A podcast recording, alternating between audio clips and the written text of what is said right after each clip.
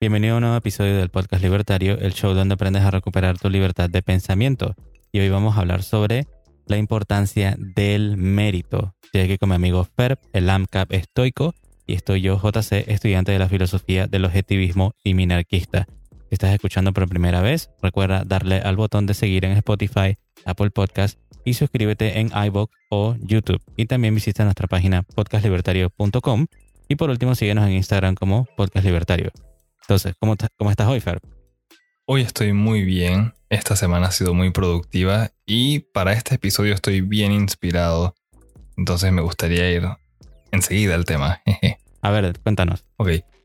Esto es algo que siento que tal vez debimos haber tocado hace mucho tiempo, pero nunca es muy tarde.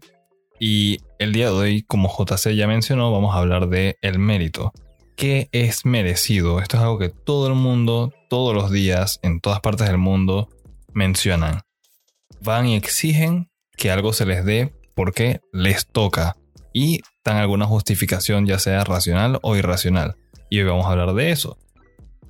Yo, para ponerlo de una manera sencilla, respondo a la pregunta ¿qué es merecido? de la siguiente manera aquello que se te debe por algo en un intercambio, algo que fue prometido por cumplir una actividad o desarrollar una labor, etc. Y tenemos varios ejemplos para eso. Tú mereces tu salario, por ejemplo, a final de mes porque hay un contrato que firmaron ambas partes de antemano que tú le ofreces trabajo a alguien, lo ayudas y a cambio te dan una remuneración en forma de dinero. Y JC tenía un ejemplo con una tribu de cazadores mucho más sencilla que me encantó cuando estábamos hablando de esto antes de empezar a grabar el episodio. Sí, por ejemplo, para traerlo, digamos que a la realidad física y al ejemplo más sencillo, no sé, yo prefiero ese tipo de ejemplos. O sea, imaginemos una, una tribu, ¿no? De unos poquitos miembros, unos 20 miembros. Y entonces uno de los de los, de los que está en la, tribuna de los hombres le dice a los otros de que, bueno, vamos a ir a cazar un jabalí salvaje, ¿no? Eh, vamos al bosque y vamos a tener que hacerle algún tipo de encerrona. Tenemos que quemar ya sea maleza para que el humo asuste al animal y tenemos que llevarlo hacia, no sé, hacia alguna pared de roca o algo así para entonces hacerle la encerrona y poderlo cazar, ¿no? Entonces eh, él va y resulta que no muchos quieren unirse y solamente otro amigo se le une. Entonces van, uno de ellos es el que realiza la quema de, algunas hojas secas para hacer humo y entonces entre los dos consiguen cazar el animal al final. Entonces ambos traen entonces el, jabalí salvaje hasta la tribu y resulta que salen el resto de los hombres a los que ya les habían dicho porque dicen que ellos merecen parte del jabalí por ser simplemente parte del grupo. ¿Qué tú interpretarías de eso, Fer? Ok, a esto es a lo que me refería por la justificación racional e irracional para pedir que se les otorgue algo diciendo yo me lo merezco. En este ejemplo, los que se quedaron en la aldea de la tribu, que no fueron a trabajar, están buscando una justificación irracional diciendo porque nosotros somos vecinos tuyos o somos amigos tuyos, a pesar de que no contribuimos al trabajo que hiciste para conseguir ese jabalí, a nosotros nos toca algo. No está basado en nada concreto. Simplemente sacaron una justificación del aire y piensan que eso es como deberían funcionar las cosas.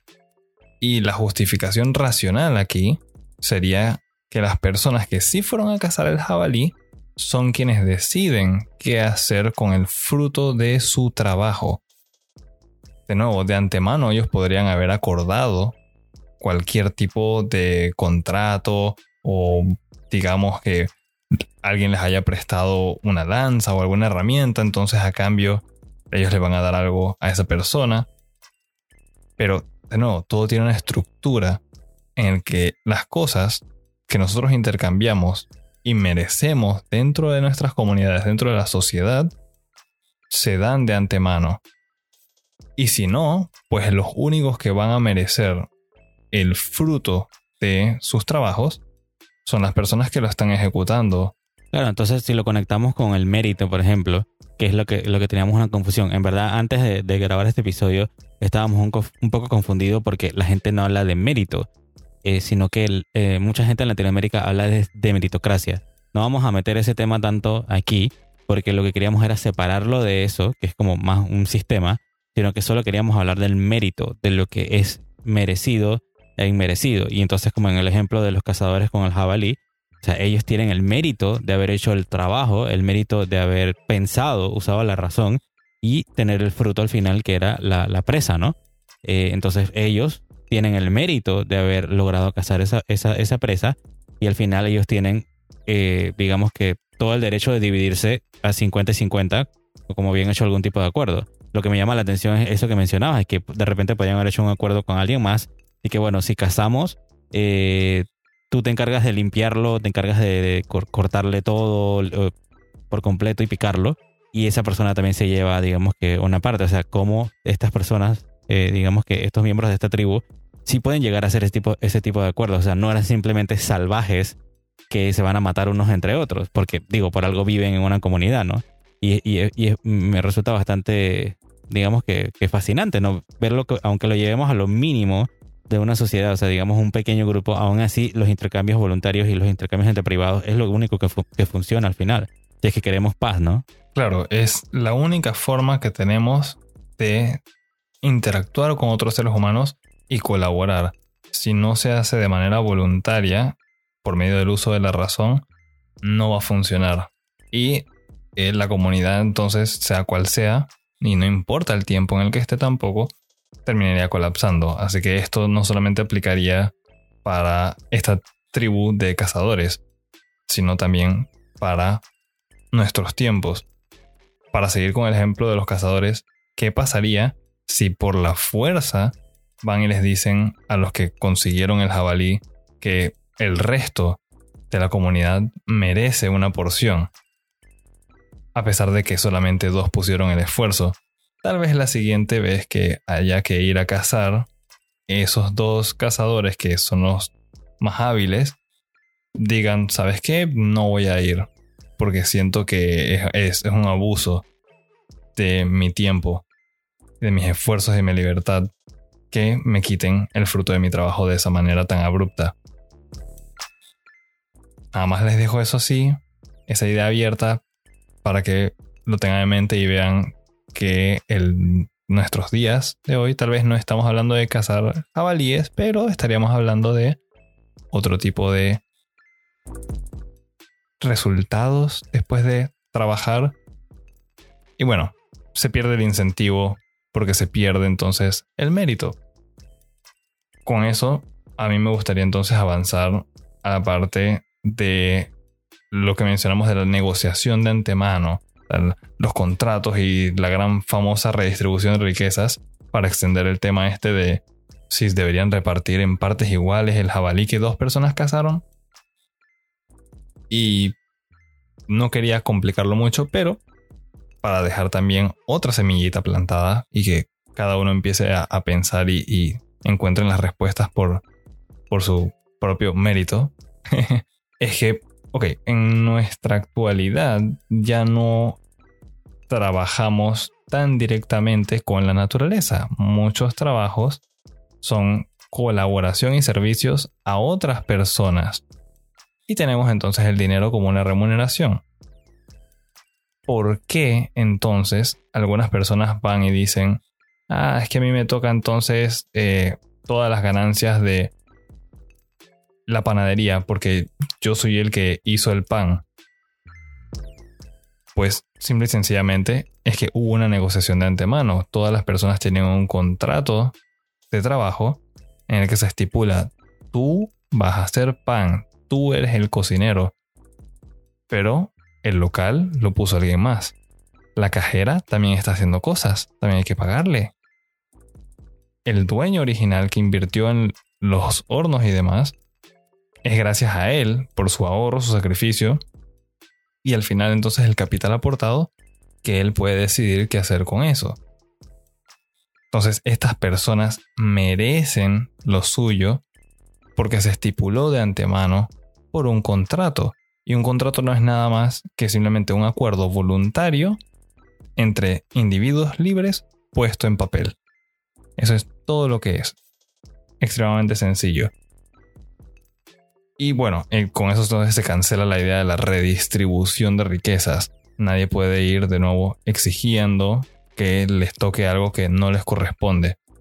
Eso tiene un nombre, es robo. Sí, no, y ahí eh, haciendo como digamos que una, pausa con lo que hablas de la negociación de antemano como contratos, me llama la atención porque creo que algo de eso hablamos en algún episodio, no recuerdo cuál, pero ponte que el, pana, el más bien el dueño de la panadería, o sea, puso, ahorró el capital para poder invertir en el negocio, o sea, en, el local, en, la maquinaria, en los hornos, en, las vitrinas donde va el pan, que también cuesta.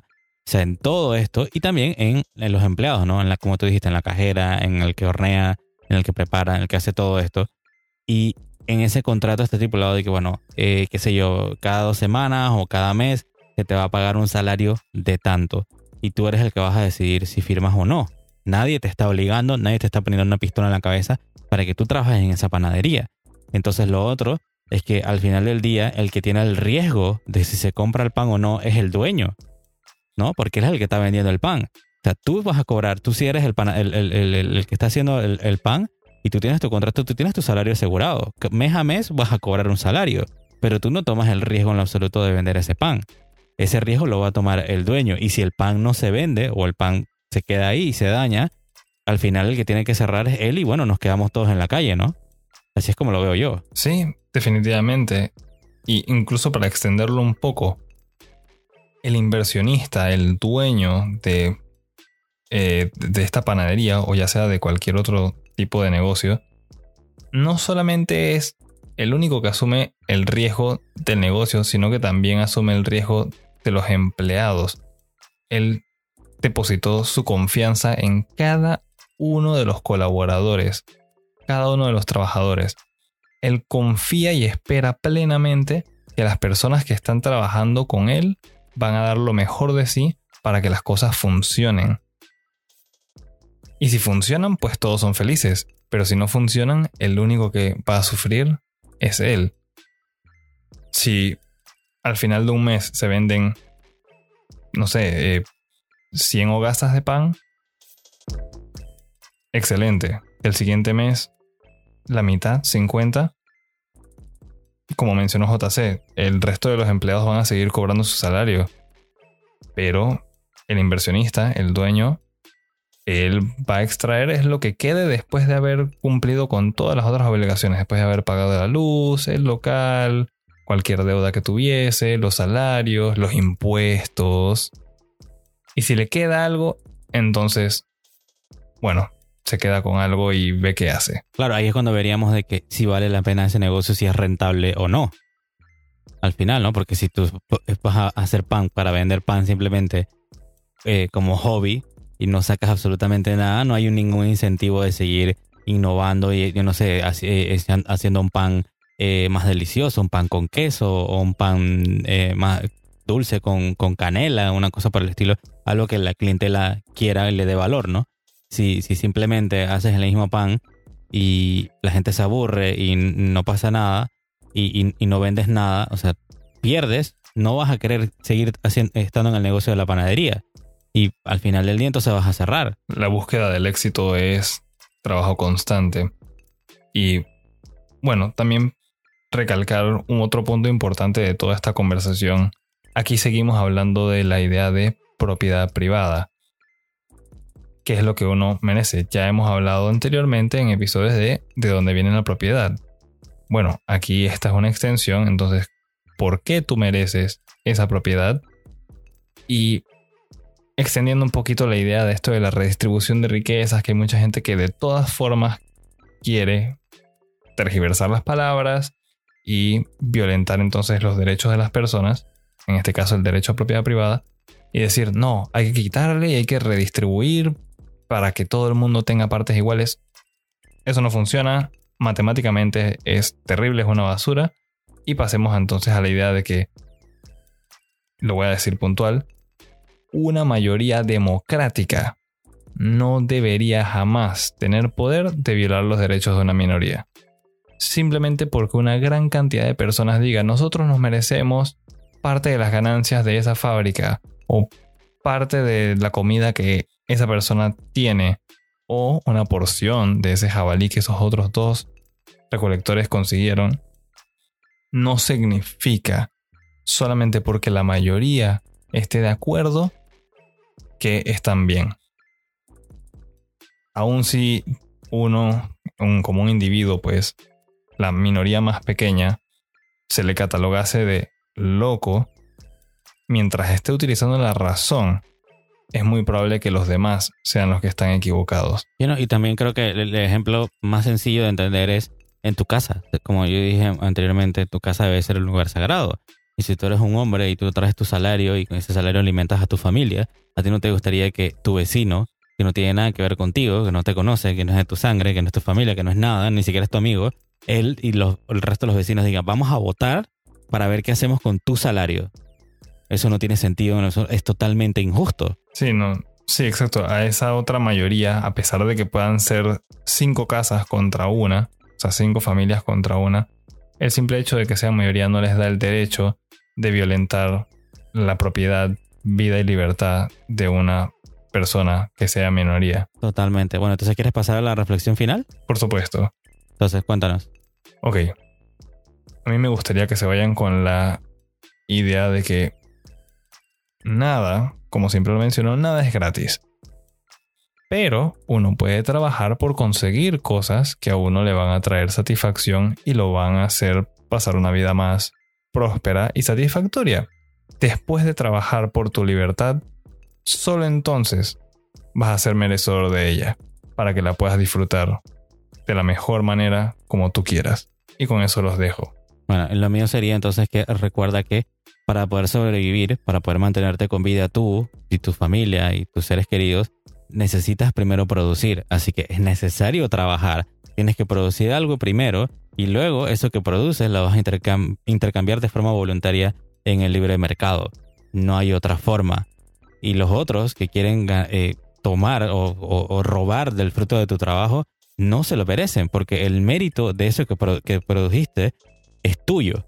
Así que al final del día hay que pensar en eso, en, ese mérito y no en, en los que te dicen las personas de que ellos se merecen tal cosa porque simplemente son de tu apellido o son de tu barriada o de tu barrio o lo que sea, o de tu país incluso, porque hay gente que piensa eso al final del día, ¿no? Entonces, si es tu primera vez aquí, dale al botón de seguir en Spotify, Apple Podcast o YouTube y síguenos en Instagram como Podcast Libertario. Recuerda también entrar en nuestra página web podcastlibertario.com para enviar tus preguntas y contactar con nosotros. Gracias por escuchar entonces el episodio y en el próximo tendremos un nuevo hashtag Destazando Libros sobre la producción de la seguridad que trata sobre la seguridad privada. Es un tema que no hemos tratado hasta ahora. Entonces, por último, comparte este episodio con tus amigos y familiares y recuerda, tenemos una cultura por salvar. También recuerden que nada por parte del gobierno es gratis y nos escuchamos en la próxima.